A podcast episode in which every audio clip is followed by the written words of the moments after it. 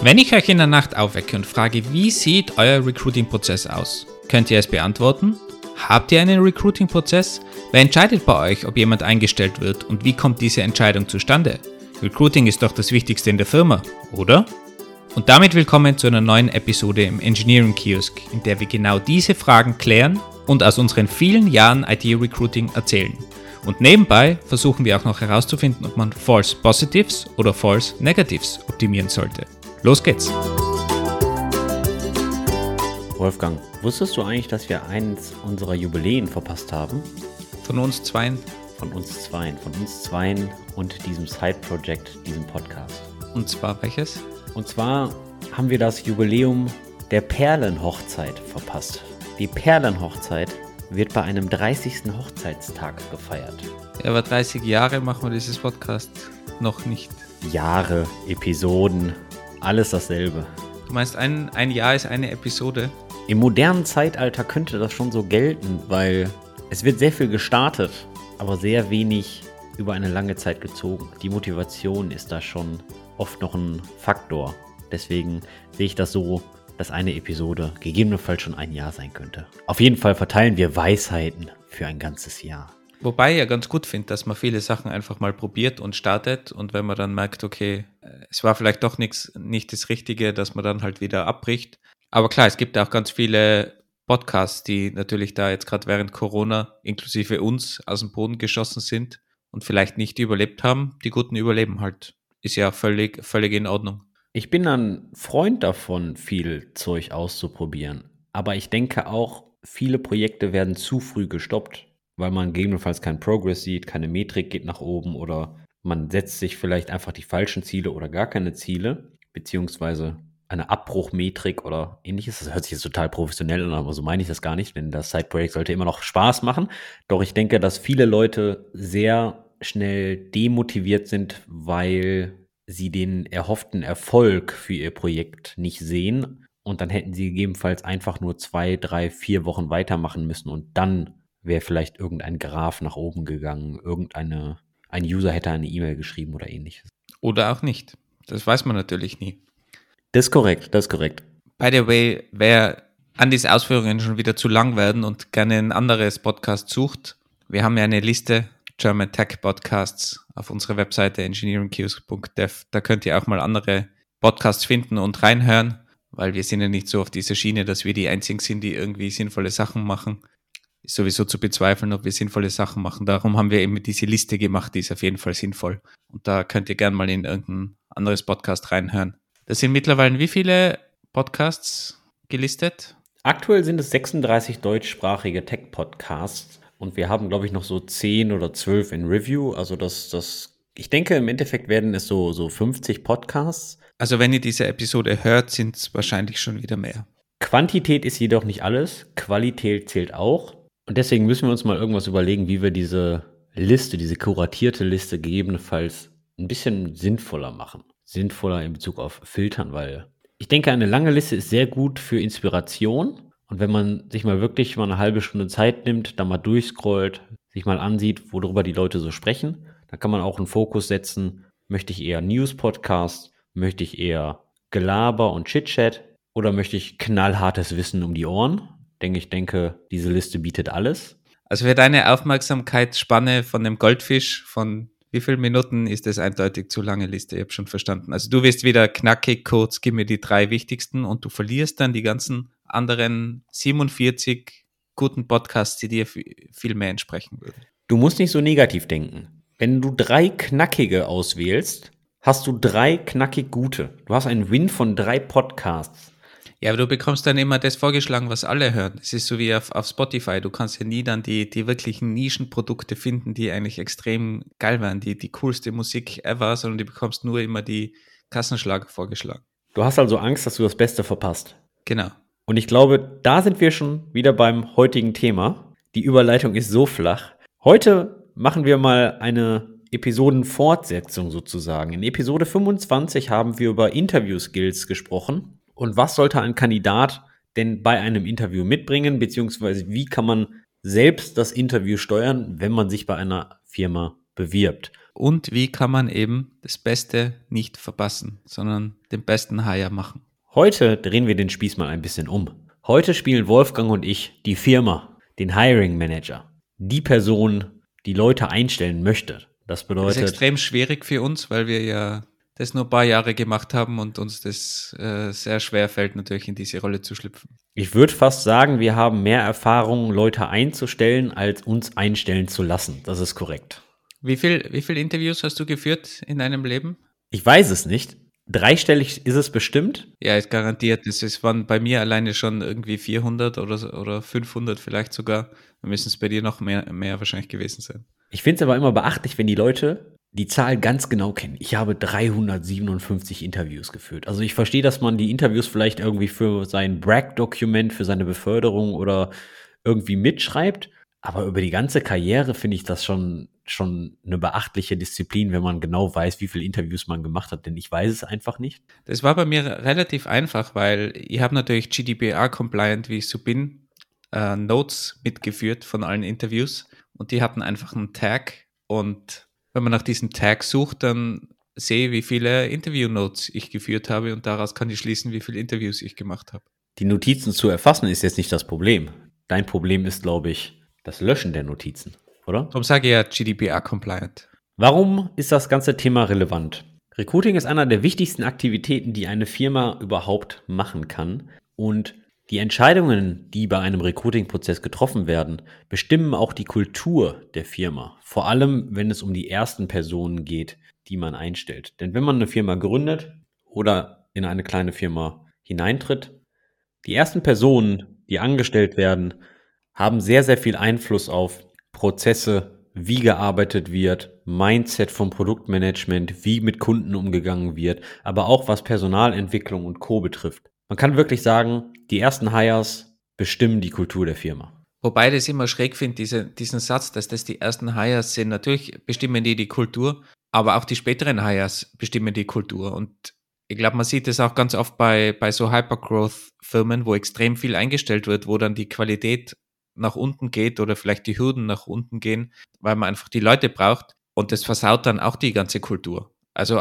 ich glaube, das ist einfach immer die, die Recruiting- Geschichte beeinflusst die Kultur. Am Anfang ist es vielleicht noch kritischer, aber eigentlich ist es immer so, meiner Meinung nach. Und drum ist für mich auch Recruiting einer der wichtigsten Punkte, weil wenn du die falschen Leute hirest, hast du dann einfach die falschen Leute, die deine gesamte Firma verenden, ver, verenden ist Freud, verändern. Und die, und die sitzen halt dann natürlich auch an Schalthebeln und können das auch dementsprechend machen. Das willst du ja auch. Du willst denen Freiheit geben. Und darum ist es natürlich wichtig, dass du das vorab schon in irgendeiner Form abklärst, ob das eine sinnvolle Person ist für dein Team. Sehe ich ein bisschen anders, weil hast du jetzt eine Firma mit 20, 30, 40 Leuten, sind die Leute, die du einstellst, haben einen enormen Impact auf die Kultur, weil ich denke, eine Firma mit 30 bis 40 Leuten ist so eher vergleichbar mit einem Jetski oder einem Segelboot.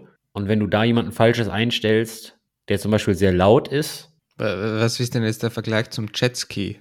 Ja, warte doch mal. Du bist ja schon wie so ein kleiner Welpe. Ja, du hast mir gerade was mit, mit, mit Aufmerksamkeitsspanne gesagt. Ja, jetzt gedulde dich doch mal.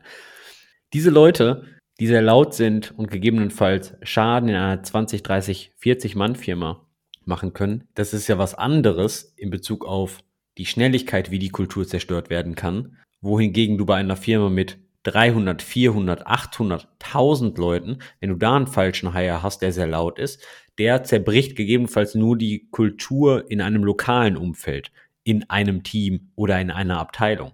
Eine Person in einer 300, 400, 800 Personen Firma hat dann nicht mehr so einen großen Impact. Und das ist dann eher so die AIDA, ja? Das stimmt. Und wie bringst du jetzt zehn Leute auf so einen Jetski?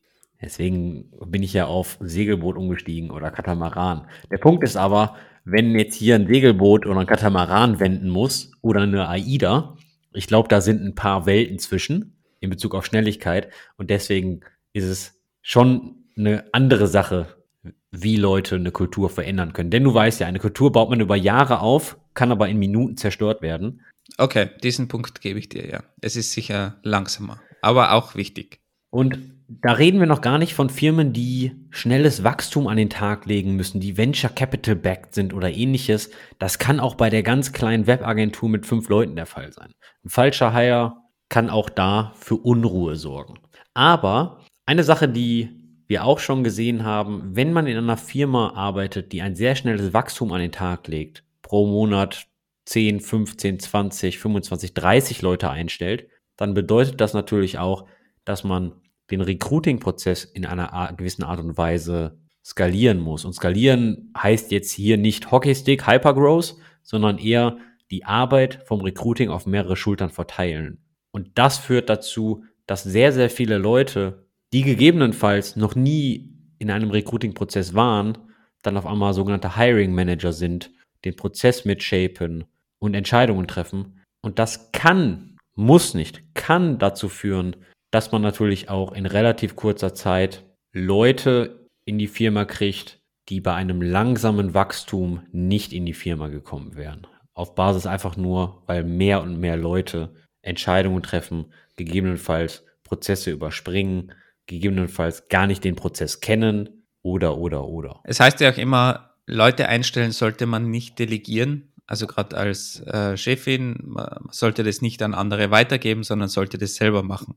Der Meinung bin ich auch. Ich glaube, das ist extrem wichtig, weil man eben die Kultur beeinflusst und wirklich entscheidet, wer an Bord kommt.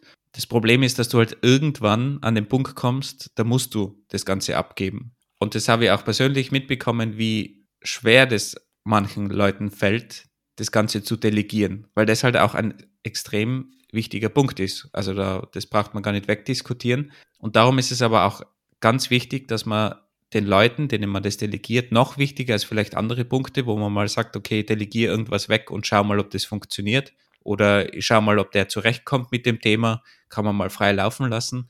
Aber ich glaube, bei Recruiting ist es dann wesentlich wichtiger, wirklich zu kontrollieren und zu helfen, wie das Ganze funktioniert und auch seine Entscheidungsprozesse zum Beispiel weiterzugeben. Und das ist dann auch schon wieder eine schwierige Sache, weil ganz viele am Anfang natürlich einfach nach Bauch entscheiden.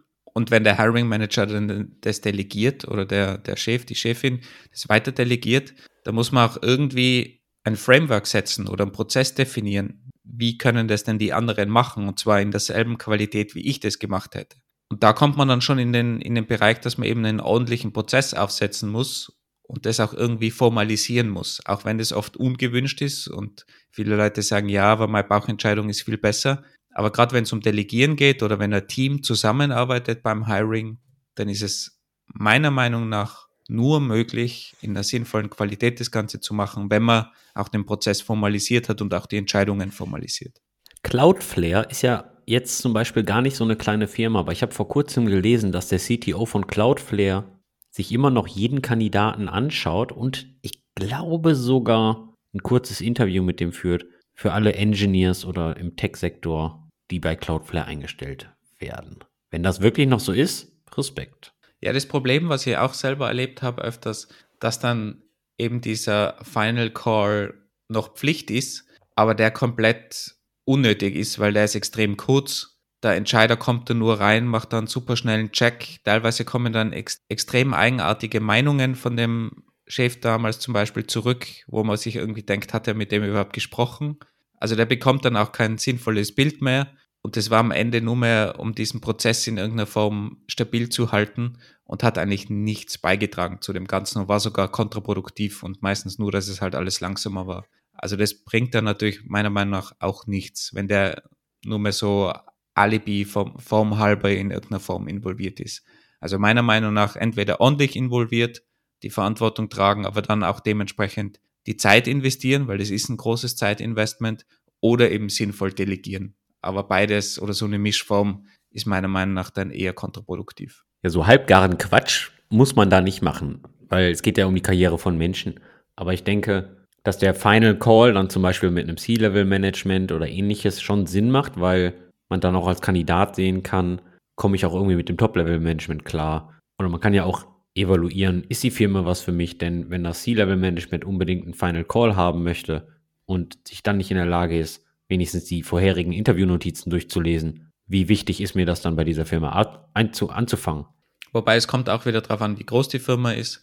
macht es Sinn, bin ich mit dem überhaupt dann in irgendeiner Form involviert oder wenn die Firma 1000 Leute hat, dann werde ich mit dem C-Level, je nachdem, wo ich einsteige in diese Firma, aber eher weniger zu tun haben. Wenn es 10.000 Leute sind, noch weniger. Also man muss sich das natürlich auch dementsprechend überlegen, aber auch da muss ich sagen, wieder aus Kandidatenseite und, und von meiner Erfahrung auf der Firmenseite, nur weil ein Interviewprozess schlecht ist, heißt es noch nicht, dass die Firma schlecht ist. Weil eben leider sehr oft vergessen wird, wie wichtig dieser, dieser Recruiting-Prozess ist. Arbeit delegieren. Arbeit delegieren verbinde ich immer mit Zeitinvestment. Wie viel, wie viel Zeit hast du so damals bei deinen Einstellungsaktivitäten mit Recruiting verbracht? Pro Tag, pro Woche? Ja, gleich vorweg, ich bin da, glaube ich, kein guter Maßstab weil ich habe teilweise, glaube ich, 80 Prozent meiner Zeit investiert in Interviewing und Recruiting in meiner Hochphase. Das heißt, ich war da teilweise, ja, ich würde fast sagen, 30 Stunden pro Woche im Recruiting-Prozess. Also es war schon eine harte Zeit teilweise. Insofern ist es schwierig zu sagen, kommt auch darauf an, wie viele Interviews man führt, wie, wie sehr man involviert ist in, die, in den ganzen Bereich. Also ich habe das in verschiedensten Formen erlebt. Aber ich würde mal sagen, wenn man in irgendeiner Form Hiring Manager ist, dann schafft man das kaum unter einem Tag pro Woche, würde ich mal sagen, wenn man wirklich intensiv auch dran arbeitet. Also das würde ich fast als unteres Limit sehen. Wie ist das bei dir? Ist so eine Art Tagesform bei mir, aber ich investiere schon recht viel Arbeit da rein. Als Daumenregel habe ich mal gehört, pro offene Stelle sollte ein Hiring Manager eine Stunde pro Tag investieren. Hat man also jetzt vier offene Stellen, ist es eigentlich so 20 Stunden pro Woche, die man als Hiring Manager investieren sollte, um die Stellen zu besetzen. Das ist nicht nur Leute screenen, Interviews führen, sondern gegebenenfalls auch Active Sourcing oder ähnliches. Oder das kann auch sein, einen Vortrag für ein Meetup vorbereiten, was zum Ziel hat, auf die Firma aufmerksam zu machen oder ähnliches. Ja, also Recruiting heißt jetzt nicht nur, man muss immer in Gesprächen sein, sondern Recruiting kann auch in der Hinsicht bedeuten, Recruiting-Aktivitäten führen, eine Gastvorlesung an der Uni zu halten, auf einen Karrieretag zu gehen oder, oder, oder. Ich finde es auch ganz äh, interessant und gut, dass das in Stunden pro Tag angegeben war. Weil ich habe jetzt gesagt, mindestens einen Tag pro Woche, aber in der Realität kannst du natürlich das nicht blocken auf einen Tag. Das ist auch so ein großes Problem von Recruiting, vor allem mittlerweile. Und es wird immer kritischer, dass dieser Prozess möglichst schnell ist. Und wenn du jetzt als Hiring Manager nur einmal pro Woche irgendwelche Entscheidungen triffst oder jemanden von in der, in der Pipeline in die nächste Phase verschiebst, eine Person, dann funktioniert das natürlich nicht. Also auch da, das ist so ein Vorgang, den man zwar nebenbei machen kann, aber der durchaus viel Zeit frisst, weil man eben viele Entscheidungen trifft und vielleicht dann auch wieder Feedback reinbekommt von Interviews. Und wenn man aktuell am, am Arbeitsmarkt in irgendeiner Form erfolgreich sein will, muss man einfach extrem schnell sein, weil sonst hat die Person einfach fünf andere Angebote in der Zwischenzeit bekommen und dann ist die Person weg. Sprechen wir über Personen. Was würdest du sagen, wie findet man die richtigen Leute, beziehungsweise was waren deine besten Hires und wo hast du diese Person gefunden oder wie bist du zu diesen Hires gekommen? Oder haben die gesagt, uh, ein Doktor in Datenbanken aus Österreich, das klingt interessant. Also ich kann jetzt eigentlich gar nicht auf eine Quelle irgendwie runterbrechen. Ich glaube, es sind aus allen unterschiedlichen Kanälen gute Leute irgendwie reingekommen. Glücklicherweise. Aber eine Quelle, die eigentlich ganz gut funktioniert hat, waren einfach persönliche Empfehlungen, wo irgendwo gute Leute, die schon in der Firma waren, irgendwie Freunde reingebracht haben über fast eine andere Pipeline, weil mit denen gehst du ja dann doch anders um, mit denen trinkst du einfach mal einen Kaffee, die kommen einfach in der Firma vorbei. Diese Leute waren oft qualitativ einfach wesentlich besser. Vielleicht war es auch, weil man da einen anderen Zugang hat und, und die Leute anders kennenlernt. Aber dieser Weg von Empfehlungen aus dem eigenen Team oder aus dem eigenen Umkreis, das war eigentlich schon eine sehr gute Quelle und die vergisst man auch ganz oft, weil man, man denkt halt einfach an, an die klassischen Kanäle und, und probiert auch Werbung zu machen, aber man vergisst die eigenen Mitarbeiterinnen und Mitarbeiter, dass die vielleicht einfach in ihrem Freundeskreis in der Umgebung wirklich gute Leute kennen. Und gerade im IT-Bereich ist es ja so, dass die alle untereinander irgendwie befreundet sind, bekannt sind, vielleicht gemeinsam studiert. Und so kann man schon gute Leute auch mit reinbekommen. Was ich immer gefährlich finde, ist bei persönlichen Empfehlungen, ist, wenn du jetzt zum Beispiel jetzt gerade den Job gewechselt hast, zwei Wochen da bist, dann ist man ja meist noch in so einer Art Honeymoon-Phase, wo wir wieder bei Hochzeiten sind, wie wir diese Episode begonnen haben. und dann direkt deine ganzen Leute anschreibst, hey, super geile Firma, komm sofort rein, komm sofort rein. Das finde ich immer so ein bisschen gefährlich, denn ich denke, man sollte schon drei, vier, fünf, vielleicht sogar sechs oder mehr Monate da sein, wenn man seine Kollegen anspricht, weil speziell dann hat man erst ein realistisches Bild. Wenn die Honeymoon-Phase so langsam dem Ende entgegengeht, man gegebenenfalls auch die Probleme sieht, den staubigen Server im Datacenter, den man nicht anfassen darf, die Prozesse, die vielleicht nicht so gut laufen, weil, wie sagt man so schön, woanders ist halt auch Kacke. Das finde ich immer so ein bisschen gefährlich bei den, bei den persönlichen Empfehlungen. Deswegen sollte man da aufpassen und ganz einfach auch realistisch bleiben. Wobei mir als Firma das dann eher egal ist, wenn die Person gute Leute reinbringt, kann mir das eigentlich egal sein, ob das, ob das vielleicht zu früh war, wenn man es ganz hart sieht. Das Problem ist natürlich, wenn die sich dann zusammentun, alle unglücklich sind und dann irgendwie gemeinsam wieder als große Gruppe die Firma verlassen. Da bin ich anderer Meinung. Ich denke, dir sollte das nicht egal sein, weil da geht es nämlich in die Retention rein. Wie lange bleiben die Leute? Wenn die Leute unter falschen Versprechungen geheiert wurden, und das musst du als Hiring Manager ja noch niemals schuld sein, sondern das kann ja ein Mitarbeiter, der die persönliche Empfehlung ausgesprochen hat, dem Kollegen oder der, der Freundin erzählt haben und du diese falschen Versprechungen dann gar nicht korrigierst, weil du zum Beispiel da gar nicht drüber Bescheid weißt, kann das dich natürlich auch bisschen in den Popo zwicken später, wenn die Person nach drei, vier oder sechs Monaten direkt wieder weg ist, weil gegebenenfalls waren deine Kosten für diesen Hire jetzt nicht so super hoch, wegen der persönlichen Empfehlung. Dennoch hast du ein Zeitinvestment gemacht, dennoch hast du ein Onboarding-Investment gemacht, dennoch hast du ein Equipment-Investment gemacht. Gut, das ist jetzt, glaube ich, die, der geringste Kostenpunkt an der ganzen Thematik. Aber dein Ziel ist es ja, diese Hire mindestens ein Jahr, mindestens anderthalb oder mindestens zwei Jahre zu halten, bis die mal wirklich voll auf Speed sind und sich komplett allein in der Firma bewegen können, ohne deine Guidance. Da sind wir schon beim ganz wichtigen Thema, und zwar False Negatives versus False Positives, was hier ganz oft so genannt wird in dem, in dem Prozess. Also da geht es darum, falsche Negativentscheidungen zu machen oder falsche Positiventscheidungen zu machen. Eine falsche Negativentscheidung wäre, dass man jemanden ablehnt, der aber extrem gut ist. Und eine falsche Positiventscheidung wäre eben, man bringt jemanden rein, wo sich dann aber herausstellt, es ist einfach keine passende Person. Das war kein guter Fit und man hat dann eben, wie der Andi jetzt gerade erwähnt hat, diese ganzen Einstiegskosten und muss sich vielleicht halbes Jahr oder vielleicht sogar noch länger, ein Jahr herumschlagen, irgendwann dann vielleicht eine Kündigung aussprechen, im Idealfall in der Probephase, aber das in der Realität passiert das halt oft auch nicht. Man bemüht sich und irgendwann dann hat man eineinhalb Jahre investiert, hat extrem viel Zeit investiert und damit auch Geld und hat dann die falsche Person. Was würdest du sagen, Andy? Ist False Negative oder False Positive wichtiger oder auf was sollte man sich mehr konzentrieren? Mir blutet immer das Herz, wenn ich einen fähigen Kandidaten oder eine fähige Kandidatin ablehnen muss, weil ich ein ungutes Gefühl habe. Ich bin eher der Meinung, ich lehne auch fähige Kandidaten eher ab, anstatt eine falsche Entscheidung zu treffen. Es tut mir immer weh, aber wenn irgendwas nicht passt, denke ich dennoch, dass das die richtige Entscheidung ist, dass wir dann nicht zusammenkommen, weil eine Person kann einen negativen Effekt auf die Teamkultur, Teamperformance, Teamzusammenhalt haben. Denn ich sage immer, immer wenn eine Person das Team verlässt oder eine Person das Team joint, hat man ein neues Team weil die Wege, die Kommunikationswege sich ändern, weil man gegebenenfalls einen introvertierten Menschen reinbekommt oder ein introvertierter Mensch geht, ein extrovertierter Mensch kommt rein oder geht, ist sehr laut. Das kann einfach das komplette Team-Environment ändern. Deswegen bin ich da eher auf der, ist das jetzt die False Negative Seite oder False Positive? Muss ich zugeben, weiß ich gerade gar nicht. Es ist immer, immer dieses Problem mit, mit diesen Wörtern. Aber meiner Meinung nach, wie du gesagt hast, die falschen Negativentscheidungen sind weniger kritisch als die falsch positiven Entscheidungen. Weil man kann sich das ganz einfach so auch überlegen, wenn du eine falsche positive Entscheidung getroffen hast, also du stellst jemanden ein und musst den dann wieder kündigen oder der verlässt die Firma wieder, dann fängst du das ganze Recruiting von vorne an. Das heißt, du hast sowieso die gleichen Kosten oder den Aufwand wie bei einer falschen negativen Entscheidung, wo du jemand ablehnst, weil du musst ja weiter recruiten. Das heißt, du musst weiter Leute suchen.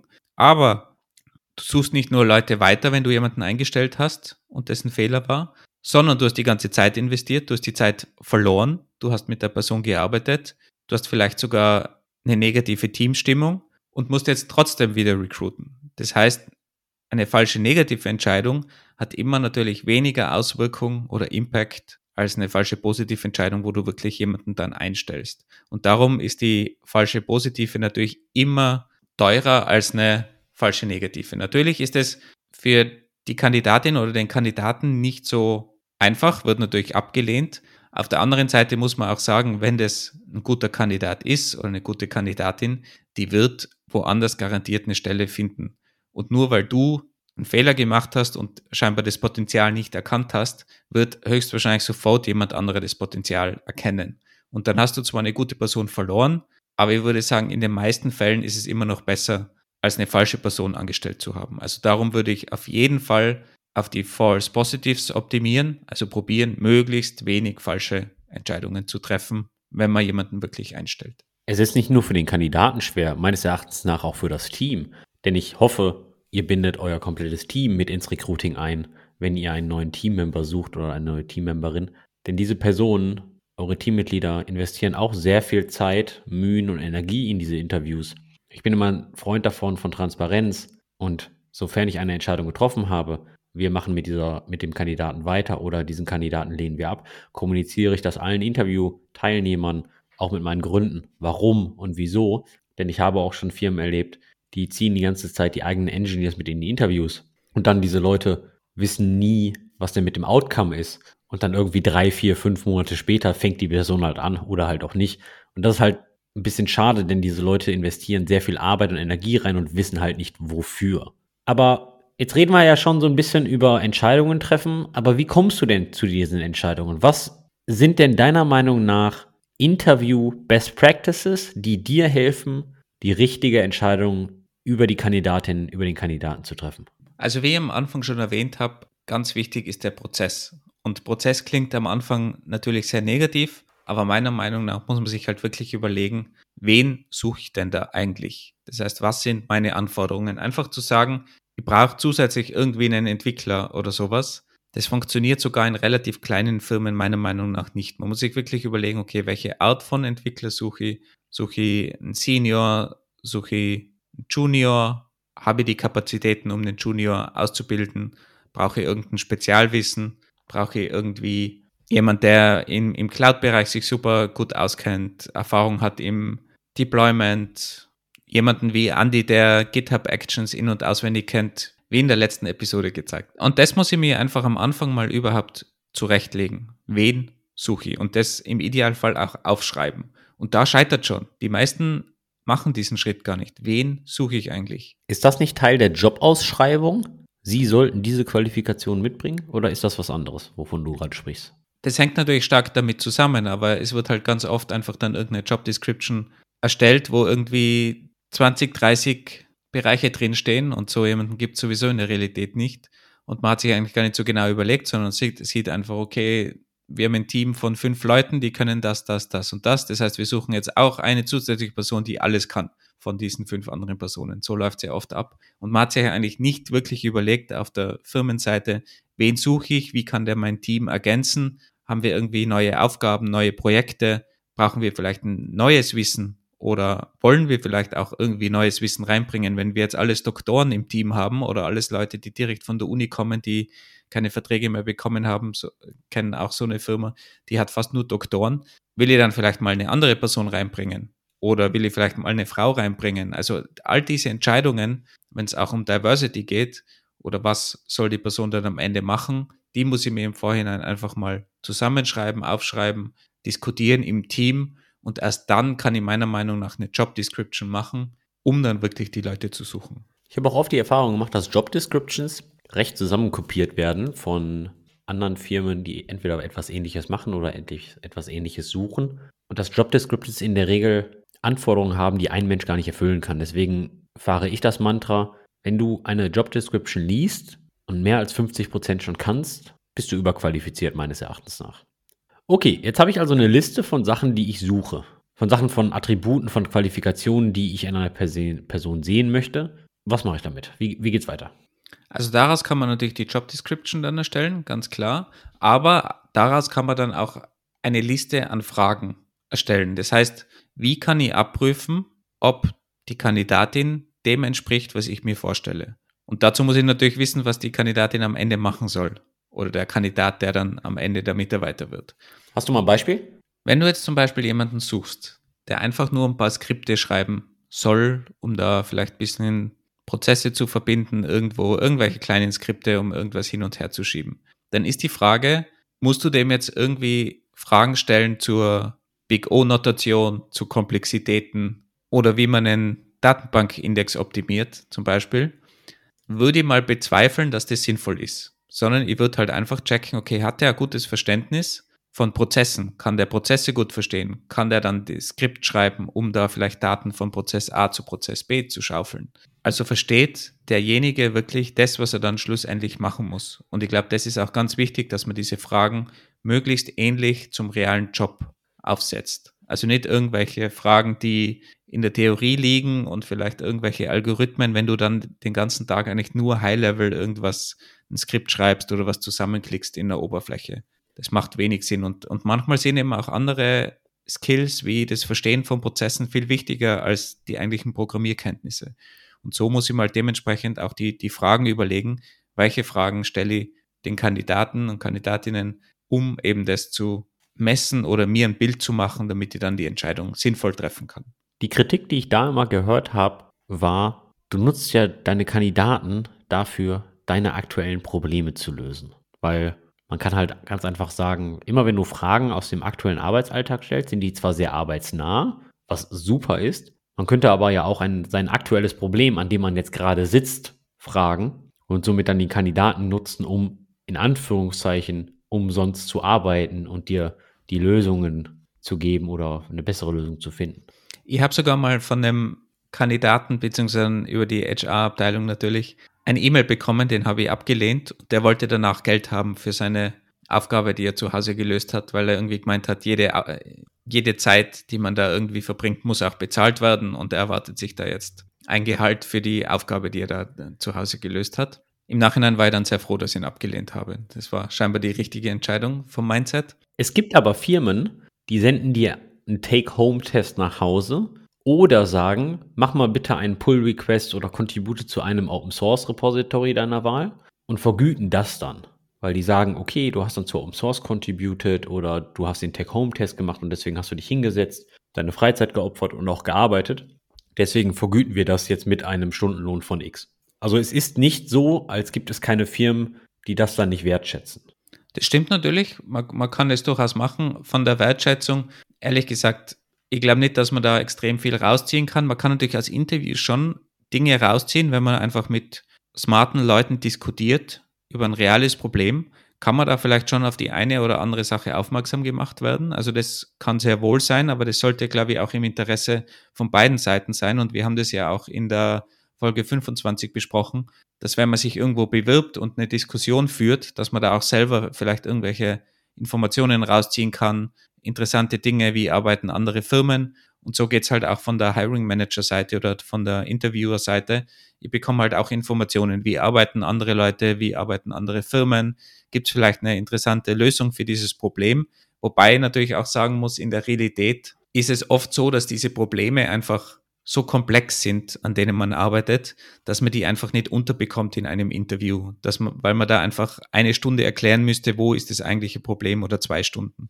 Wenn man sich so einen Teilaspekt wirklich rauspicken kann, ist es sehr, sehr gut, aber in der Realität funktioniert das meiner Meinung nach einfach seltener. Also man hat nicht diese Probleme, die man in zehn Minuten erklären kann, die sofort klar sind dem Kandidaten und der dann eine Lösung bringen kann. Also in der Realität schaut es meistens nicht so aus und ich sehe das mehr auch so als Möglichkeit, dem Kandidaten mal zu zeigen, an was man arbeitet, aber meistens muss man das Problem einfach vereinfachen. Oder vielleicht ist es ein Problem, was man vor ein paar Jahren gehabt hat. Das vereinfacht man dann und dann soll die Kandidatin zum Beispiel irgendwas drauf programmieren oder dieses Problem lösen.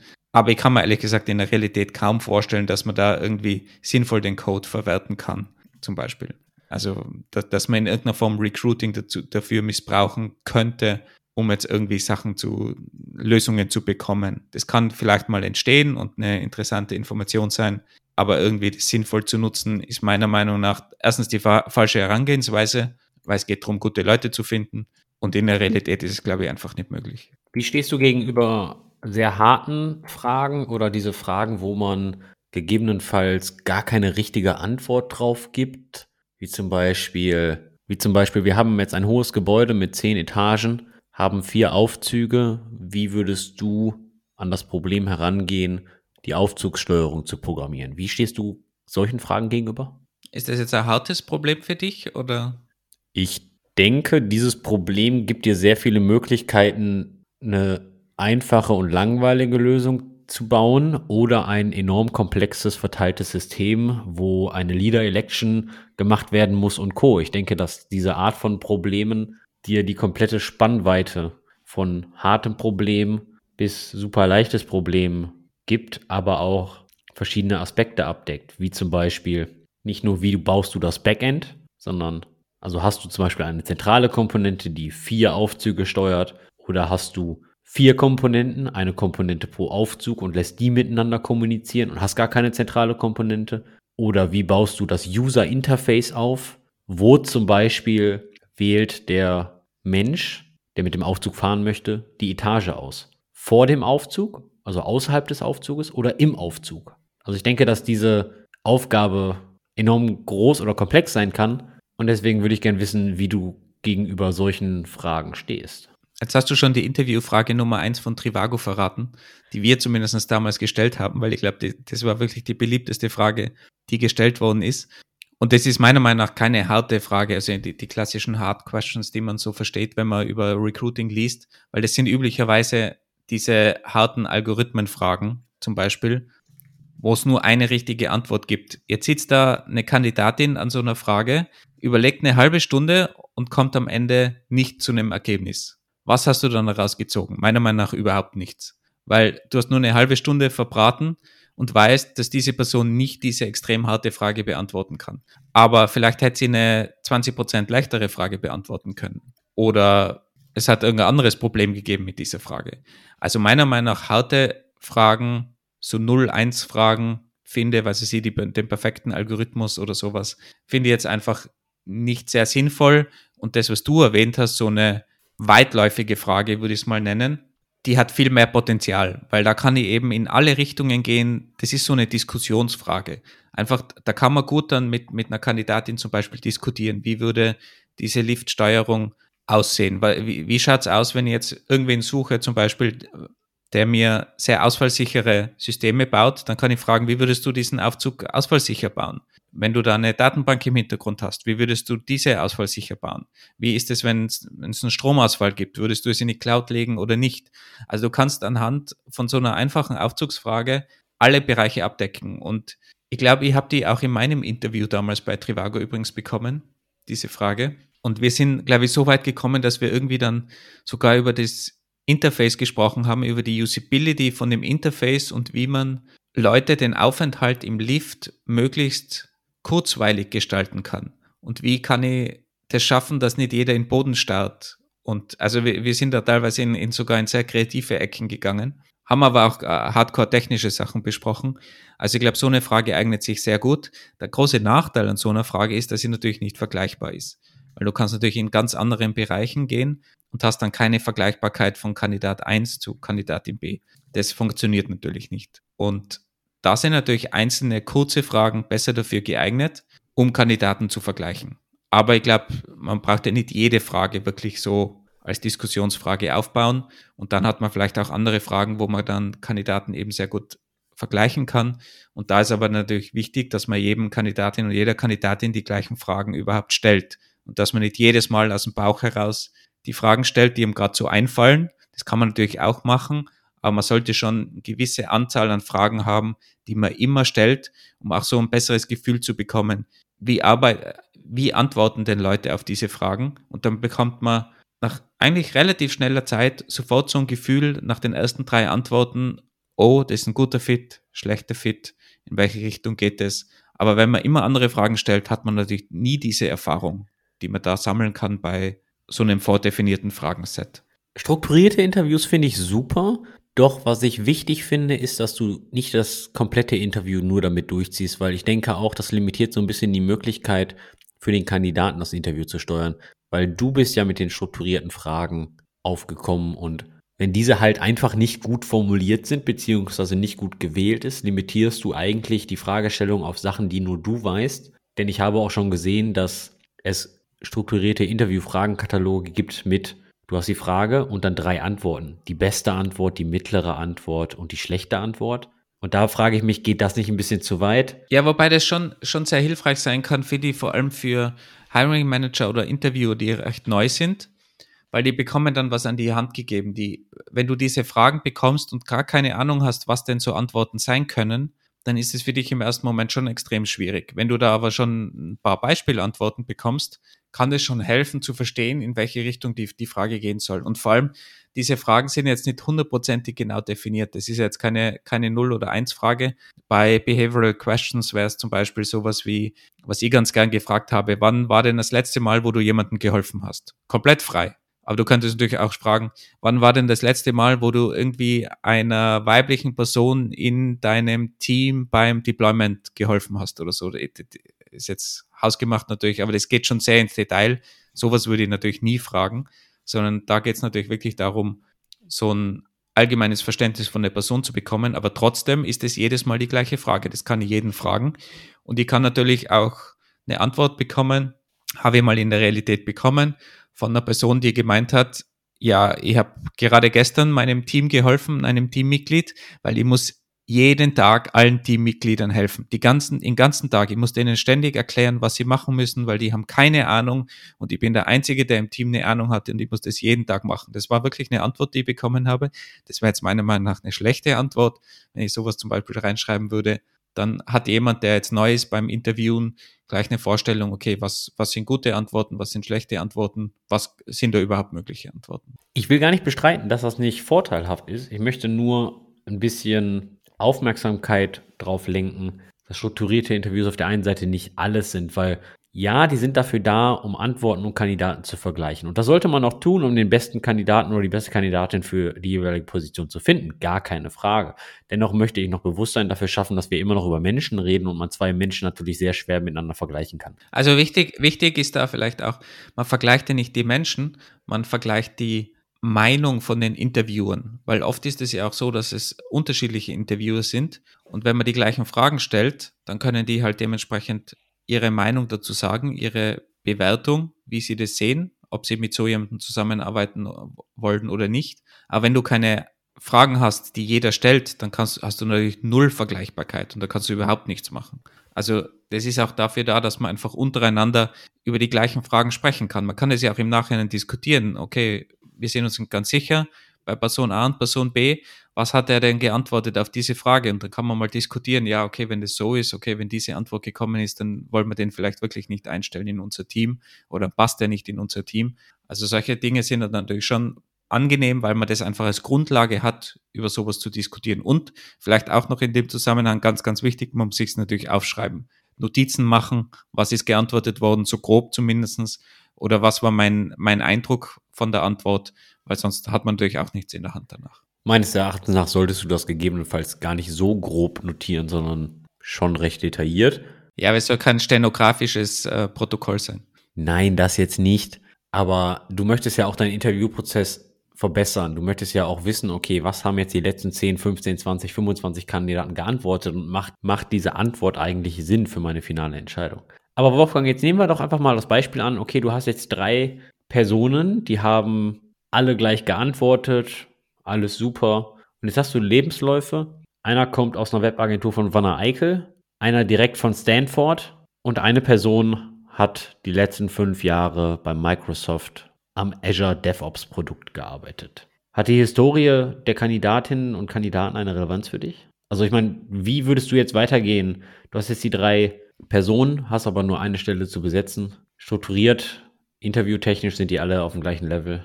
Gibt es eigentlich dieses Wanne Eichel wirklich? Das ist eine, ist eine Stadt, oder? Von deiner Lieblingsagentur dort. Es ist nicht dein Ernst. Ja, ich bin ja als Österreicher, ich kenne ja nicht alle, alle Käfer in, in Deutschland. Also Wanne Eickel ist doch kein Kaff. Wanne Eickel ist eine kreisfreie Stadt im nördlichen Ruhrgebiet. Also sogar Ruhrgebiet. Oh, unglaublich. Ist ein, ist, ein, ist ein richtiger Pott, ist das. 21, 21 Quadratkilometer groß. Aber auf deine Frage zurückzukommen. Natürlich ist es extrem schwierig. Das muss ich schon auch sagen. Wenn man da CVs vor sich liegen hat mit Stanford, mit Amazon, Leute von Google, dann hat man da schon ganz andere Gedanken im Hintergrund, muss ich auch ganz ehrlich zugeben.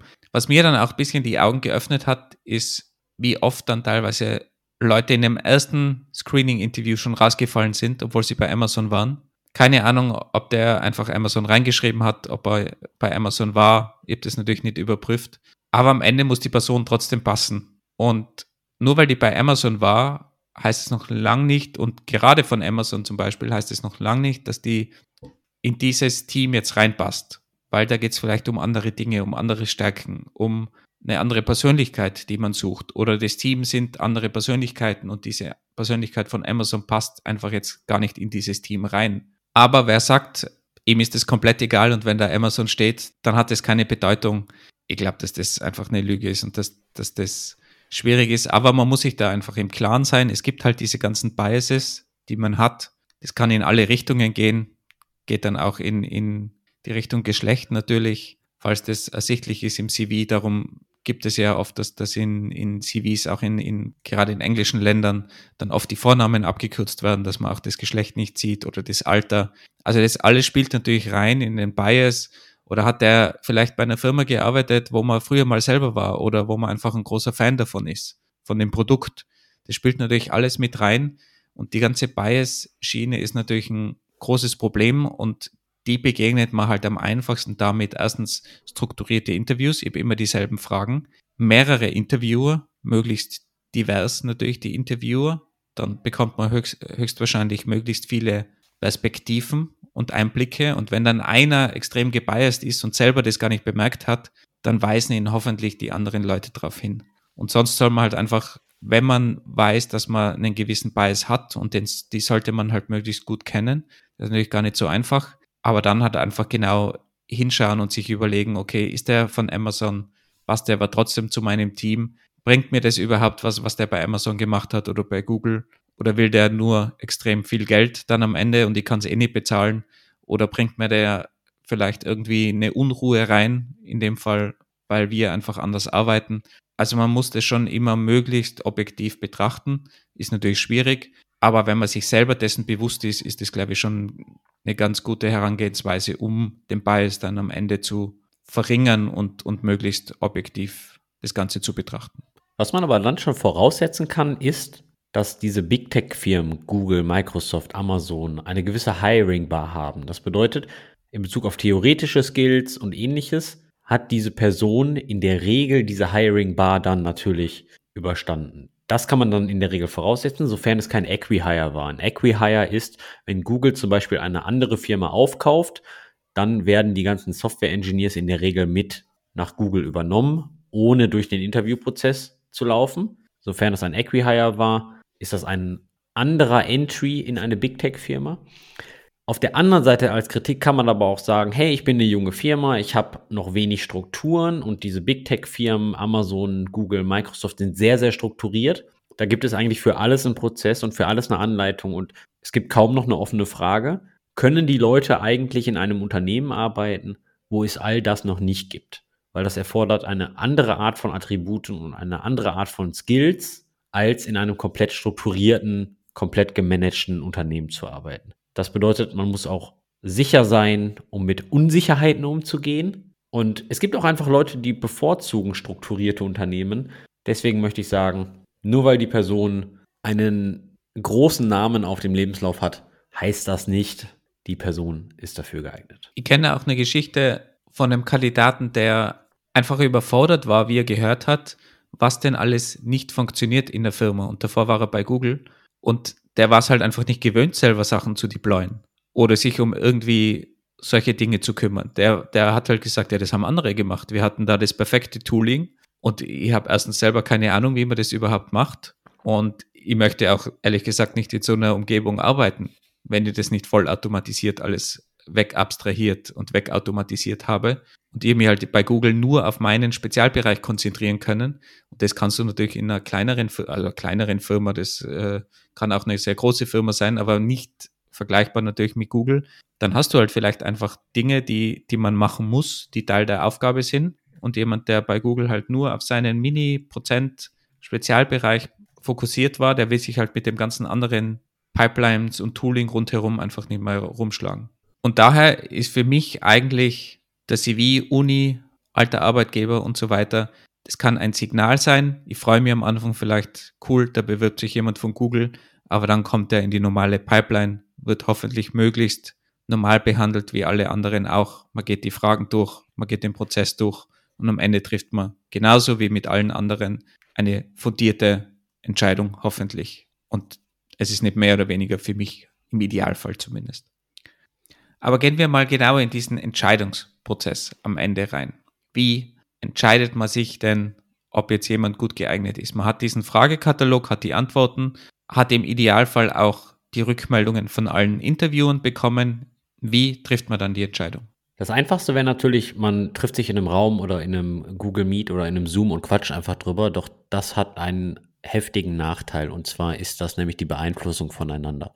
Meines Erachtens nach sollte man nach jedem Interview-Step, sofern man einen Multi-Stage-Interview-Prozess hat, ein Formular rumsenden, wo jeder dann seine Meinung abgibt. Sowas wie nach dem Motto, hat die Kandidatin diesen Interview-Step bestanden? Ja, nein. Meines Erachtens nach sollte dort nicht maybe oder vielleicht stehen, weil das ist immer sehr schwierig. Die, diese Menschen sollen eine harte Entscheidung treffen. Ja, nein. Dann frage ich oft ab in diesem Formular, was hat den Kandidaten, was hat den Interviewern gefallen am Kandidaten, was hätte der Kandidat besser machen können und dann noch ein Feld für generelle Beobachtungen. Da kann einfach alles reingeschrieben werden. Sobald alle Interviewteilnehmer dann dieses Feedback gegeben haben, dann kann der Hiring Manager entweder eine Entscheidung treffen, machen wir weiter, wird ein Angebot gemacht oder oder oder. Oder man kann sich nochmal danach zusammensetzen und darüber diskutieren. Wichtig ist aber, dass man das Feedback vorher in geschriebener Form übermittelt hat, damit man sich, wenn man drüber spricht, nicht gegenseitig beeinflusst, weil die erste Person, die ihre Meinung, ihr Resultat teilt, beeinflusst dann eigentlich schon die zweite Person. Was ich dann auch noch oft mache, ich teile das Feedback, was von jedem submitted wurde, im Interviewkreis, damit diese Personen voneinander auch lernen können und vielleicht hier und da noch den einen oder anderen Skill entwickeln, worauf man zum Beispiel beim Interview achten könnte oder nicht. Weil besonders, wenn du neue Personen mit in den Interviewprozess mit einbeziehst, diese Personen müssen natürlich auch mal erst ein Gefühl dafür entwickeln, welche Fragen sind gut, welche Fragen nicht gut. Natürlich helfen da ein Teil der strukturierten Interviews sehr, aber wie bewertet man das denn jetzt? Wie zum Beispiel, dass man vielleicht mit sehr nervösen Kandidaten ein bisschen anders umgehen muss als mit Leuten, die sehr selbstsicher auftreten. Also ich glaube ganz allgemein, was auch noch ein guter Tipp ist, wenn man jetzt wirklich beurteilt als Interviewer, dass man sich anschaut, okay, wo, wo liegen die Stärken von dem Kandidaten oder der Kandidatin und nicht, wo liegen die Schwächen. Weil ganz oft hat man irgendwie so eine Matrix, die man abcheckt, Datenbankwissen, algorithmisches Wissen, keine Ahnung. Und man hat dann irgendwie drei Bereiche, die sehr negativ sind. Und man sagt dann, ja, okay, der, der war da extrem schlecht in diesen Bereichen und wir wollen ihn daher nicht. Ist natürlich legitim, wenn man jetzt wirklich auf diese Bereiche angewiesen ist. Aber ich würde mir einfach fokussieren, okay, wo ist der Kandidat wirklich stark? Wo kann er uns weiterbringen? Und klar, man wird immer Bereiche finden, wo Kandidatin schlechter ist oder Kandidat. Und da könnte man immer argumentieren, ja, aber der kennt sich da nicht aus in dem Bereich, in, in Datenbanken. Und wir haben ja auch irgendwie Datenbanken. Dass man vielleicht Datenbankenwissen lernen kann und das vielleicht gar nicht so wichtig ist in dem Bereich, wenn man Software-Engineer ist, könnte man auch argumentieren, okay, der ist aber extrem stark in der Architektur von Software, in, Clean Code und so weiter. Und darum wollen wir ihn unbedingt. Also man sollte sich wirklich auf diese Stärken konzentrieren und nicht durch die Schwächen beeinflussen lassen. Weil wichtig ist einfach, dass es eine Person ist, die einen weiterbringen kann in einem gewissen Bereich. Und das muss kein, wie man in Österreich sagt, äh, Wunderwutzi sein, der in jedem Bereich alles, alles machen kann. Also das, das gibt es ja fast nicht. Und dafür ist natürlich auch dann der Hiring Manager da, der am Schluss eben dieses Feedback einsammelt und die Einzelentscheidungen und dann wirklich eine finale Entscheidung trifft oder auch im Team mit den Interviewern das Ganze diskutiert. Da ist eben wichtig, wie der Andi schon erwähnt hat, dass man diese Sachen vorab schriftlich niedergeschrieben hat, damit man sich nicht dann beeinflussen lässt, weil das muss man erstmal schaffen, wenn man in einer Fünferrunde steht. Der Einzige ist, der ein hartes Nein hat und dann sagen vier Leute, ja, der war aber super dann auf seinem Nein-Standpunkt zu beharren, ist wirklich schwierig. Und wenn man das aber im Vorhinein abgegeben hat, dann steht es mal auf Papier. Und ihr habt das auch schon oft erlebt, egal ob Nein oder Ja, dass dann in der Diskussion am Ende die Leute wirklich gesagt haben, ja, okay, äh, ich habe zwar Nein gehabt, aber der Aspekt, der hat mir gefehlt in meinem Interview, schauen wir nochmal tiefer rein oder könnten wir uns überlegen, aber dann hat man eine gute Diskussionsbasis. Aber sonst hat man da automatisch sich beeinflussen lassen und bevor man überhaupt seine Meinung sagt, hat man, hat man vielleicht schon einfach irgendwas äh, übernommen von den anderen Leuten. Also darum hart aufschreiben und erst danach diskutieren. Und der Pro-Tipp ist auch, möglichst schnell nach dem Interview das runterzuschreiben. Nicht eine Woche zu warten, sondern wirklich sofort runterschreiben, was waren die Antworten, wie hat mir der Kandidat oder die Kandidatin gefallen, ist es ein Ja, Nein, sollen wir in den nächsten Step gehen, wie auch immer der Prozess denn ist. Und auf keinen Fall, ich habe mal einen Freund gehabt, der hatte vergessen, dieses Formular auszufüllen oder hat es rausgeschoben und am Ende wusste er nicht mal mehr, wer dieser Kandidat überhaupt war. Er hat den Namen zu dem Bild nicht mehr zuordnen können. Der hat viele Interviews geführt und hat es fast nicht mehr geschafft, rauszufinden, wer der eigentliche Kandidat war. Ich bin ein Freund vom schnellen Feedback, dennoch finde ich es auch völlig okay, wenn man je nach Position mal eine Nacht drüber schläft. Solange du dich dann noch erinnern kannst, wen du interviewt hast am Vortag, ist das vollkommen okay. Aber ich komme ja auch langsam in ein Alter, da ist das schwieriger und dann mache ich lieber sofort die Notizen. Aber man kann sich auch die Ja-Nein-Entscheidung dann zum Beispiel auf den nächsten Tag aufsparen. Kann mal die, die, die Facts, die Hard Facts runterschreiben und dann das Ja-Nein kann man sich ja auf den nächsten Tag noch überlegen, sofern das der Prozess hergibt, weil ich kenne auch Firmen, die machen das wirklich hardcore in den nächsten 15 Minuten. Der Kandidat bleibt in der Leitung und bekommt sofort die Resultate bzw. den Outcome, wie weitergemacht wird, mitgeteilt. Finde ich super, weil jetzt gerade besonders nach der aktuellen Marktlage ist es recht schwierig, weil manche Firmen haben einen sehr langen Interviewprozess, drei, vier, fünf, sechs Steps.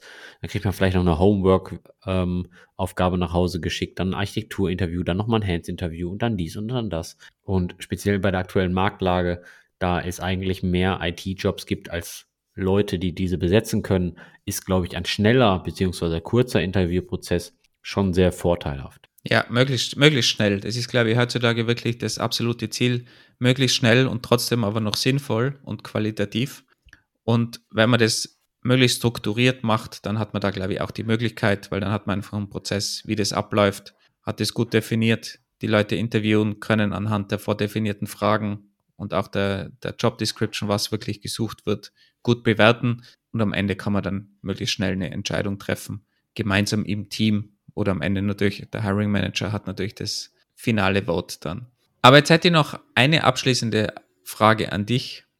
Und zwar, wir haben ja am Anfang gesprochen über die False Negatives und False Positives, dass man die False Positives möglichst klein halten will, weil man möglichst wenig Geld und Zeit verlieren will, natürlich. Wie ist es mit der aktuellen Lage am Jobmarkt? Wenn man jetzt sieht, dass es so schwierig ist, Leute zu bekommen und dass das eigentlich die große Herausforderung ist, Geht es dann nicht schon so weit in die Richtung, dass man sagen müsste, False Negatives, also Leute, die ich ablehne, obwohl sie gut sind, dass man diese Zahl möglichst minimieren sollte und nicht mal die False Positives, dass es vielleicht so teuer ist, einen guten Hire zu übersehen, dass das teurer ist, als jemanden ein halbes Jahr einzustellen und dann drauf zu kommen, es war nicht die richtige Person?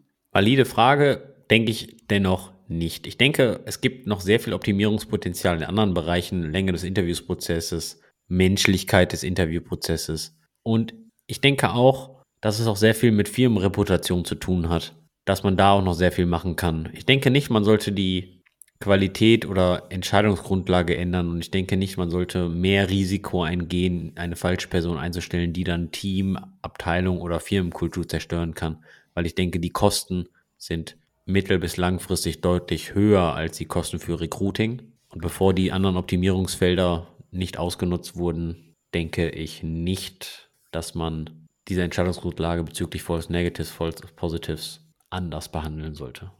Was ich mir gut vorstellen könnte, ist, dass man vielleicht in Zukunft ein bisschen zurückgeht in Richtung extrem aufwendig gestaltete Interviews. Es hat ja so, so Testtage oder so hat es oft, oft gegeben, dass man wirklich einen ganzen Tag mit der Firma zusammenarbeitet oder mit Leuten, um sich dann eine Meinung zu bilden. Ich könnte mir vorstellen, dass man das vielleicht sogar erweitert, dass man sagt, okay, du kannst jetzt eine Woche bei uns arbeiten, bekommst auch bezahlt. Eine Woche kannst du dir vielleicht frei nehmen, sogar beim alten Job. Und dann entscheiden beide Seiten nochmal, ist das ein gutes, ist das ein guter Fit für beide Seiten. Also sowas könnte ich mir eigentlich ganz gut vorstellen, dass das in Zukunft vielleicht häufiger gemacht wird, weil das ja auch im Interesse vielleicht der Kandidaten und Kandidatinnen sein könnte, dass man die Firma wirklich gut kennenlernt in einer Woche und auch den alten Job noch gar nicht kündigen muss. Also sowas könnte ich mir vorstellen, dass das vielleicht schon mal Firmen ausprobieren. Wäre auf jeden Fall meiner Meinung nach eine, ein Versuch wert. Sehe ich ein bisschen anders, speziell im Remote-First-Umfeld. Ist das alles ein bisschen schwieriger, wenn du jetzt sagst, okay, hundertprozentige In-Office-Kultur, ja, vielleicht. Auf der anderen Seite, zweites Gegenargument wäre auch noch. Warum siehst du das Problem bei der, bei der Remote-Seite? Ich denke, es ist ein anderes Verhalten, wenn du mit deinen Kollegen direkt im Büro sitzt, weil du dann viel mehr, viel mehr pairst und viel mehr Leuten über den Weg läufst und dann, ich sag mal, so die wirkliche Kultur und den Umgangston in Abteilungen mitkriegst, durch, ich sag mal, Flurfunk, als in einem Remote-Setup. Ja, ja, aber wenn du remote arbeitest, dann schlussendlich, dann ist es ja dasselbe Setup. Das ist einfach dieses Setup, in dem du dann später arbeiten würdest. Ja, das ist richtig, aber gegebenenfalls erfüllt dann dieser Demo-Tag oder Demo-Woche oder, wobei ich eine Woche schon ziemlich hart finde, muss ich zugeben. Ich finde einen Demo-Tag schon hart, aber ist eine andere Geschichte. Ja, weil äh, eben eine, eine Woche wäre dann schon fast ein Anstellungsverhältnis, weil du bekommst ja auch bezahlt, du, du bist schon so weit gekommen, dass die, dass alle sagen, okay, ja, es sieht gut aus, aber wir wollen einfach nochmal eine Woche zusammenarbeiten. Es ist sozusagen die, die bessere Form von, hey, du fängst bei uns an und wir kommen dann in der Probezeit drauf, okay, es war nichts und wir feuern dich wieder sozusagen der Zwischenschritt zwischen den zwei, zwei Varianten. Die zweite, die, das zweite Gegenargument, was ich bringen würde, und das sehe ich persönlich so, vielleicht siehst du das anders, aber das Investment von Kandidatenseite ist schon eine ziemlich hohe Hausnummer. Besonders für einen Job, wo man in der Regel nicht in Rente geht. Also ich bin jetzt 35. Ich denke, ich werde über meine Karriere hinweg schon noch die ein oder andere Firma sehen.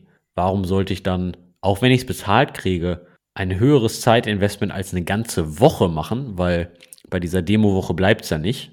Es geht ja auch schon vorher zugegangen mit den Interviews. Warum sollte ich dieses hohe Zeitinvestment überhaupt bringen, ohne die wirkliche Job Security dann zu haben? Klar, man kann man sagen, okay, in Deutschland hat man in der Regel sechs Monate Probezeit und ja, da hat man auch eine Kündigungsfrist von zwei Wochen und so weiter und so fort. Aber machen wir uns mal nichts vor. Ein Arbeitgeber in Deutschland hat 25 bis 30 Urlaubstage. Wenn ich davon fünf Urlaubstage opfer, dann ist das von 30 Urlaubstagen ein Sechstel, wo ich nicht mit meiner Familie in den Urlaub fahren kann. Das ist schon ein hartes Investment. Du kannst ja auch schauen, ob du unbezahlten Urlaub bekommst, weil du bekommst ja dann von der von der Firma bezahlt, für die du arbeitest. Das wäre ja auch noch möglich. Ich, ich glaube, es ist arbeitsrechtlich vielleicht auch ein bisschen schwierig. Aber ich habe gerade kürzlich jemanden erlebt, der von sich aus gesagt hat, bei einer Bewerbung, ob er sich das nicht mal zwei, drei Tage anschauen kann der arbeitet nicht Vollzeit und hat gemeint, in diesen Tagen kann er sich das gerne mal anschauen und er würde die Firma einfach besser kennenlernen.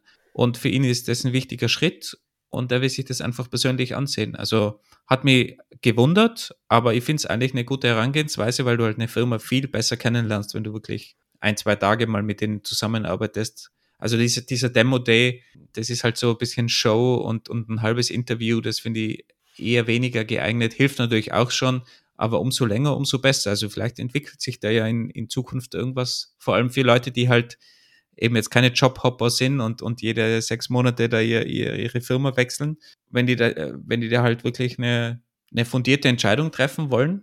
Also wie gesagt, ich, ich fände es auf jeden Fall wert, das mal zu bedenken, den Gedanken. Aber würde mich auch freuen auf Feedback und Input von allen, die uns jetzt gehört haben, was ihr dazu denkt, wie ihr eure Interviews strukturiert Lasst uns das gerne wissen. Auch mit einem Audio-Feedback oder einem, einer Voice-Message auf WhatsApp können wir dann auch gerne in den nächsten Episoden mal einbauen. Würden uns wirklich freuen. Und sonst wie immer Feedback auf EMG Kiosk auf Twitter oder bei E-Mail unter stetisch at engineeringkiosk.dev. Das war's von uns. Ein kleiner Einblick im Bereich Recruiting aus Firmensicht. Oh, bevor wir, bevor wir jetzt äh, abschließen, haben wir noch einen guten Link, irgendwas? Haben wir gute Links zu dem Thema? Wir haben tausende Links zu dem Thema. Wir, wir, werden, uns, wir werden uns überlegen und ein paar Links in die Show Notes packen. Schaut doch mal, wie der Recruiting-Prozess von eurer Firma aktuell ist. Vielleicht seid ihr sogar involviert. Und vielleicht habt ihr dann den einen oder anderen positiven Anschluss bekommen, da mal eine Änderung durchzuführen und die ganze Sache objektiver anstatt subjektiver zu gestalten. Wir hoffen, ihr konntet was mitnehmen und wünschen euch einen schönen Tag. Bis bald. Ciao.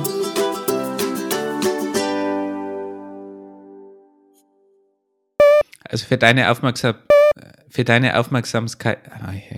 Es ist früh heute.